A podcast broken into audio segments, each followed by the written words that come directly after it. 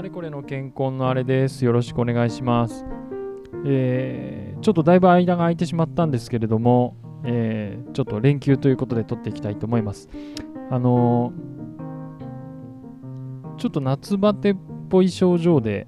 あの、ちょっと体調を崩してたりしたんですけど、先週末とかですね。あの思い出してみるとあのこの番組を取り出した頃はあの在宅勤務の日の朝にその8時から9時ぐらい、えー、出勤する時だったらその通勤時間中の時間朝の時間を使って2本ぐらい取ったりとかですね。そんなエネルギーがあったんですけどまあ今週先週もあの在宅勤務あったんですけどそういう試みはせずまああれですかね。あの新しいことを始める時のモチベーションというかエネルギーとそれを継続する時のやり方っていうのはまた違ってくるものでしてそんな感じで2週間ほどアップロードが滞っておりましたけれども、えー、連休にですねちょっと原稿原稿ってほどじゃないんですけど私これ撮るときスケッチメモを取るんですけどうんちょっと10本分ぐらい作ったんでこの後はある程度安定して、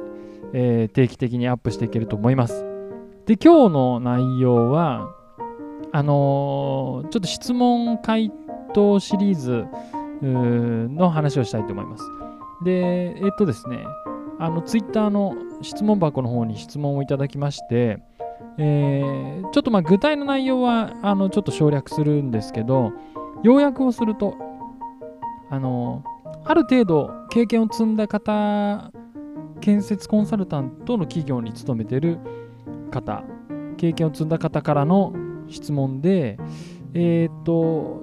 キャリアアップのイメージがこう描けないと。次のステップが見えないみたいな。イメージできない。どどういうふうに自分をレベルアップしたらいいのか、あの、アドバイスくださいっていうか、どういう人を求めますかっていう質問だったですね。で、もう一つその質問の中に書いてあったのが、あの上司からはこういうふうに言われてるんだけど、本当にそれでいいのかなって自分ではピンとこないでいるっていう言葉があったんですね。で、結構そういう人って多いんじゃないかなと思うんですよ。あのー、自分の今後のどう成長していくかっていうイメージが持てないっていう人とか、それに対して上司からはこういうことをやってってほしいと思ってるよって言われてるけど、なんかそこをこうピンとこないっていうかしっくりこないみたいな人とかいると思うんですよね。で、それのちょっと一つヒントになる話としてご紹介したい話があるんで、ちょっとお話したいと思います。それでは参ります。この話はですね、以前私があのコーチングのセミナーを受けた時に聞いた話で、で、えっと、概要欄にもですね、これはあのサイボーズさん、サイボーズって会社があるんですけど、のモチベーション創造メソッドっていう記事にも同じことが書いてあるんで、あの、紹介しますけれども、えっ、と、要はですね、モチベーションを生むための要素が3つあるよって言うんですね。それが、えー、やりたいこととできること、そしてやるべきこと。この3つ、もう一度言います。やりたいこととできることと、そしてやるべきこと。この3つが重なるポイントにモチベーションっていうのは生まれるんだよっていう話なんですよね。で、このモチベーションが生まれるポイント、重なったポイントね、今の3つが重なったポイントを目指す先、理想の姿っていう風に設定をすると、そこに向かっていく推進力が生まれるよっていう話なんですよ。なんでさっきの質問に照らし合わせると、えやりたいこととできることがなんかずれているとか、あるいはやりたいこととできることはなんとなく一致してんだけど、上司から言われるやるべきことが一致してないとか、そういう状態で、えーと、重なるポイントを見出せずにいると。見出せずにいると、その見出した先に未来像を描けば進めるんだけど、その重なるポイントがわからないから、結果的に未来像が描けなくなっちゃう。そういう状態なんじゃないかなと捉えることもできると思ってで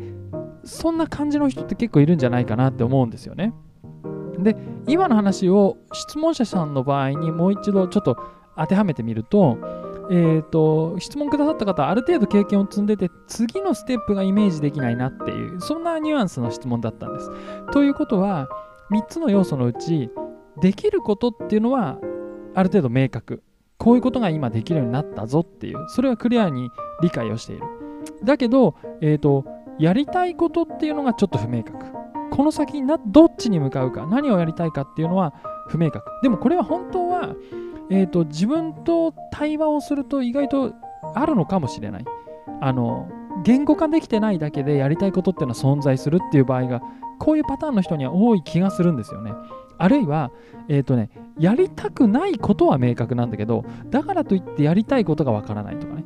そういう場合の人もいると思うんですけど、それは、あのー、まあまあそういう状態だってことですね。で、もう一つのポイントは、えっ、ー、と、上司からこんな風に期待されてるよ、こういうことやってほしいって言われてる。だけど、その言葉にピンとこない。それでいいのかな、自分はっていう疑問を感じてしまうそうです。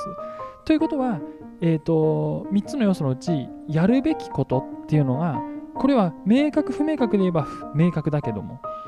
上司から言われてるからね。迷惑明確なんだけどだけど自分の気持ちと一致してないってことですね。重なりポイントを見出せてないってことですね。こういう状態の場合には例えばどういうアプローチが必要かっていうと一つはやっぱりやりたいことを言語化するっていうのが非常に重要だと思います。なぜならできることがもうクリアになってるから。このできることを起点にしてやりたいことをこう見出していく。あの将来像でもいいんですよ。今できることに少し extend して、えーと成長してできることが増えた想定で考えてもいいと思うんですけどね。とにかくやりたいことがはっきりしてない状態だと重なりポイントを見つけ出しにくいのでやりたいことを明確化するっていうのは非常に大事だと思います。で、この時にやりたいことっていうのはあのある程度うんとエリアとか方向性でもいいと思うんですよね。これをやりたいっていう具体的な、あのー、ピンポイントのやりたいことを見つける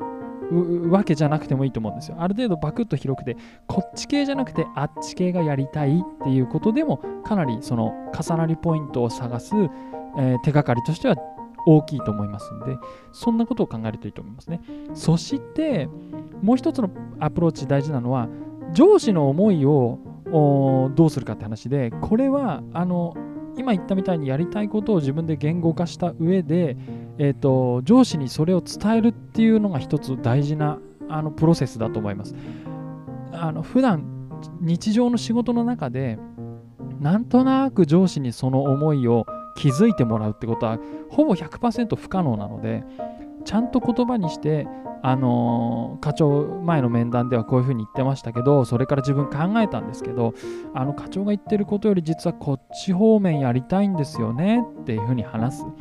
で、えーと、そのチーム全体を巻き込むっていうとちょっと大げさだと思うけど少なくとも自分一人じゃなくって上司も含めて重なりポイントを一緒に考えていくっていうことがチームで働く上では非常に大事だと思います。例えばえー、っと A さんこういうこと最近できるようになってきたからそれを軸にして若手にもっと教えてその A さんが培った技術体系のそのチームを作ってほしいしそれをリードしてってほしいんだ。って上司に言われたとする。だけど A さんがやりたいことちょっと自分に向き合って考えてみたら今できるようになったことだけじゃなくてその幅を広げたい。違うことにチャレンジしたいんだよなって。これを若手に教えるのもまあいいし、チーム作るのもまあいいかもしれないけど、それだけじゃなくて、やったことないことにチャレンジしたいんだよなって思ったとするじゃないですか。そしたらそれをやっぱり上司に伝えて、あの、結局チームの中でのソリューションとしては、両方やってくださいって話になる可能性もあると思うんですけど、それでもその割合を調整したり、えーと、と言わなかったらチャレンジできなかったことに、上司に言葉で伝えたことによってチャレンジできるようになったりするだけでもモチベーションってグンって上がったりするんですよね。そうそういうようにあの自分でやりたいこととできることをクリアにして、えーと、上司に話をするとか言ってで一緒に重なりポイントを探すっていうのが大事なアプローチだと思います。でもう一つ例を考えたいと思います。新入社員の場合これもね、あのよく、まあまあいろんな人に当てはまる話だと思うので、新入社員の場合、さっきの3つの要素どうなってるかを分析してみると、まずできること、これ少ないですね。社会人経験があの短いので、新入社員にできることっていうのが少ない状態。やりたいこと、やりたいことはまあ結構ある人多いんじゃないですかね。だけど、あんまりクリアじゃないかもしれないですね。あの、どうですかね。これ人によって結構あると思いますけど、ただ、やりたいことは結構明確。だからもうこの時点でさっきの質問者さんの場合とだいぶシチュエーションが違うって分かりますよね。できることが少なめ。やりたいことは結構ある状態。そして、やるべきこと。これについては新入社員の人は多分、あの理解度が低いっていう場合が多いと思う。あのだから重なってんのか重なってないのか判断しにくい状態なんですよ。私が考えるに新入社員の場合って。できることは少ないしやりたいことはあるけど。でもやるべきこと何すればいいのかっていうのはそもそも社会人って何なんだ？自分の役割何なんだ？っていうことについて理解をしていくことから始めなきゃいけない。でそういう新入社員の人がモチベーションをキープする。1年目2年目3年目って言ってキープしていくときに、えーと、やっぱり私大事じゃないかと思うのは一つはできること。これは増やしていった方がいいですね。あのこれはもう増える一方なんで減るってことはあんまないんでできることが。あの新入社員にとってはね少なくとも。なんであのまず自分ができないことと周りの人がやってて先輩たちができてることを見比べてみてできることできた方が良さそうなことっていうか、あ、でも違うな。この3つの要素で言えば、できることを増やす。これ1個、まず、あの、損しない、一切損もしないセオリーだと思います。で、もう1つは、えーと、やるべきこと。えっ、ー、と、この部署で、この会社で、な何を期待されてんだ？何すりゃいいんだよ、そもそも。っていうのは、まず、把握をする、えっ、ー、と、ことに、えっ、と、心のリソースを割くっていうのはいいことだと思います。で、それは変な話、納得できなくても、ね、てか納得できるかできないかは一回置いといて、まず把握するっていうのがすごく大事だと思うんですよね。あの、何してほしいの？俺に何してほしいの？っていうことをあの把握するっていうことは、あのー、なんだろうな、モチベーションを形成していくために、え、ー、と、重要なステップだと思います。で、結構このね、やるべきことがなんかよくわかんないまんま過ごす時間って長い場合もあると思うし、それはあの一緒に仕事をするメンバー、チームとか上司とか先輩によっても、丁寧に教えてくれる人と、なんとなく一緒にやってるうちに分かってくれんじゃねえかって思ってる人といたりするから、これはあの配属先によってシチュエーションがかなり違うと思います。で、私の信念としては、一緒に働く先輩指導を担当する人はやるべきことを言葉にして丁寧に伝えてあげた方が私はいいと思っているんだけれどもでもそういうおじさんばっかりじゃないのであのー、これはどっちがいいか分かんないけどでも新入社員の人もやるべきことを把握するためにいろいろ質問をするようなアプローチも時には効果的かもしれません。あの、この間言ったこの話ってこういうことで合ってますかとか、これやる理由とか意味とかがちょっと今ピンときてないんですけど、もうちょっと全体像を教えてくれませんかとか、で、まあ、健康の話で言えば、特記使用書っていうものがそのプロジェクトのあの要求事項のベースになってるんだけど、特記使用書を見せずに、一個一個のタスクだけ説明するっていうのは、私は非常に良くないやり方だと指導としては思ってて、あの特記使用書はこうですよと。このプロジェクトの目的とゴールはここですよと。その中にいろんなことやんなきゃいけないうちの一つ、このタスクやってねっていう説明をした方がいいと思ってるんだけど、そうしない人が例えばいたとしたら、あのそのプロジェクト全体について教えてくださいっていうアクションを新入社員側から起こすっていうのはあの効果的じゃないかなと思います。なんでかっていうと、さっきのモチベーションの3要素のうちのやるべきことを明確に理解するため、そのためにえー、そういうこといいんじゃないかと思います。で、最後、新入社員が、まあ、唯一はっきり持っているであろうやりたいこと。このやりたいことっていうのは、あのー、就活の時の希望の配属先に配属されたかされないかとかでも、やりたいことが変わってきたりすると思うんですよね。あと、やりたいこと、就活時点で学生の知識で思ってたやりたいことっていうのと、また実際働いてきてあこんな世界もあるんだだったらこんなことやりたいなっていうそのウィルやりたいっていう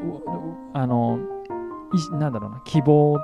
が変わってくると思うんですよね。それをあの意識的にアップデートするっていうのも結構いいんじゃないかなって思うんですよね。できることが増えて、やるべきことの理解が増えていくのに従って、自分のやりたいことっていうのを定期的に見つめ直してみる。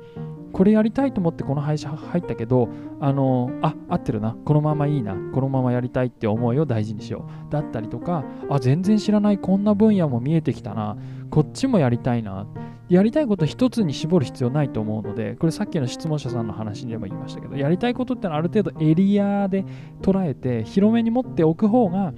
その他のやるべきこととか、できることとの折り合いつけやすいからやりたいことは私増え多かったり広かったりしていいと思うんですよね。そんな風にしてあのー、新入社員の皆さんはあのー、できることとやるべきことをクリアにしていく過程でやりたいことをあのアレンジしていくようなそんなあの調整の仕方で、えー最初の方に言った重なりポイントを見出していくっていうアプローチがいいのではないでしょうかと思います。そんな感じで、えーとまあ、新入社員の方はですね、あの初任給も入って、えー、ゴールデンウィークも終わって、まあ、本配属、7月から本配属みたいな会社もあるんですかね。あのだんだん社会人として、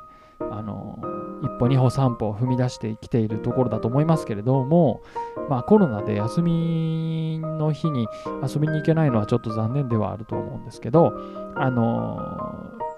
まあ、今日話したような整理の仕方頭の整理の仕方も一つ参考にしてあの今後も技術者として活躍していっていただきたいなと思います。